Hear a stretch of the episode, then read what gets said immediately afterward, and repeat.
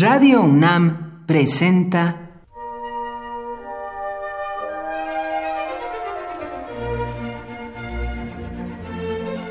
Cuaderno de los Espíritus y de las Pinturas por Otto Cázares.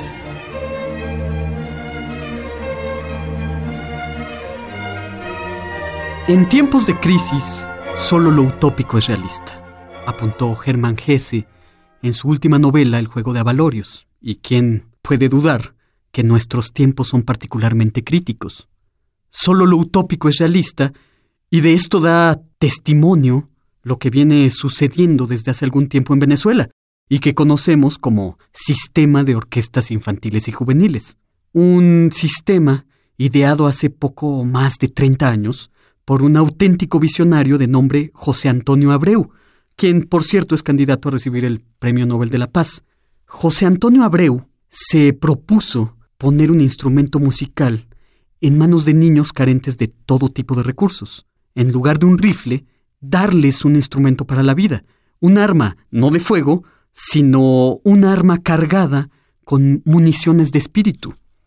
La Orquesta Sinfónica es la única comunidad que tiene por objeto concertar a las individualidades que la conforman para generar belleza, dice Abreu. El individuo que se orquesta con otros no solo se transforma a sí mismo, sino que transforma también la vida social. El sistema de orquestas infantiles y juveniles se ha propuesto sembrar formaciones orquestales y coros en todo poblado venezolano, por más pequeño y recóndito que sea. Instaurar centros de formación musical donde se enseña a los niños a tocar desde los dos años de edad. Actualmente, la red de orquestas venezolanas cuenta con más de 200.000 niños y jóvenes tocando música sinfónica, pero como rara vez sucede, la cantidad sí se iguala a la calidad.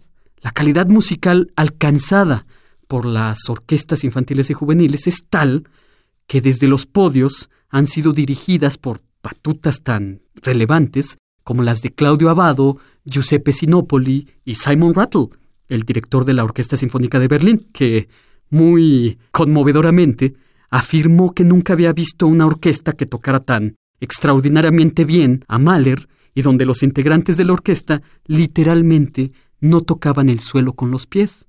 Y es que ver a niños tocando con tanta exactitud técnica no es algo que se vea todos los días. Niños tocando para transmitir un mensaje, el mensaje de la transformación. Hay un documental que recomiendo ampliamente sobre el milagro de las orquestas infantiles y juveniles venezolanas, de título Tocar y Luchar, del realizador Alberto Arbelo, y que puede encontrarse muy fácilmente en YouTube. Comencé esta cápsula citando a Germán Gesse. En tiempos de crisis, solo lo utópico es realista. Y termino con Gustavo Dudamel el célebre director de orquesta, producto del sistema de orquestas infantiles y juveniles, que dice cada sinfonía es como la vida, una pequeña locura. Nada más realista que la locura de buscar la transformación por medio del arte.